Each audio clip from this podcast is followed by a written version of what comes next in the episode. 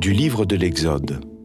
Moïse était berger du troupeau de son beau-père Jéthro, prêtre de Madiane. Il mena le troupeau au-delà du désert et parvint à la montagne de Dieu, à l'Horeb. L'ange du Seigneur lui apparut dans la flamme d'un buisson en feu. Moïse regarda, le buisson brûlait sans se consumer. Moïse se dit alors, Je vais faire un détour pour voir cette chose extraordinaire, pourquoi le buisson ne se consume-t-il pas? Le Seigneur vit qu'il avait fait un détour pour voir, et Dieu l'appela du milieu du buisson, Moïse, Moïse. Il dit, Me voici. Dieu dit alors, N'approche pas d'ici, retire les sandales de tes pieds, car le lieu où tu te tiens est une terre sainte.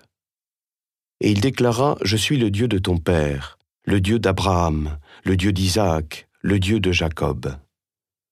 Moïse se voila le visage, car il craignait de porter son regard sur Dieu.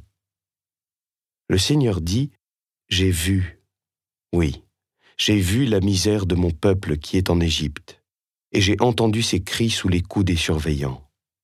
Oui, je connais ses souffrances.